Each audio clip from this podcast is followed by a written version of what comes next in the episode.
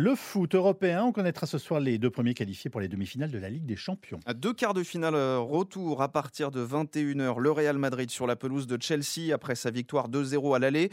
Et puis un duel 100% italien entre Naples et, l'AC Milan qui s'était imposé 1-0 à domicile.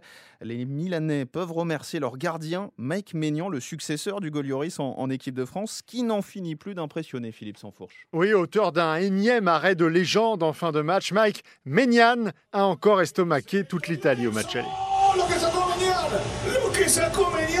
1-0 face à Naples avant ce soir. Les demi-finales de la Ligue des Champions sont en vue pour l'AC Milan.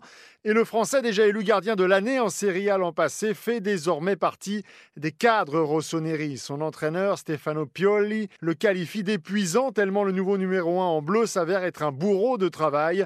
Lui qui a appris l'italien en quelques mois pour mieux s'intégrer à son club, Franck Ravio, l'adjoint de Didier Deschamps, est admiratif. C'est quelqu'un qui euh, a un vrai impact, euh, un vrai rayonnement euh, au sein de son équipe. Il a une faculté admirable d'adaptation, d'intégration au point que la légende Gianluigi Buffon s'enorgueillit publiquement d'être le premier à avoir repéré ce talent lors de son passage en France.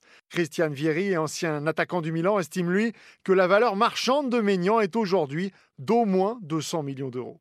Philippe Sansfourche pour euh, RTL.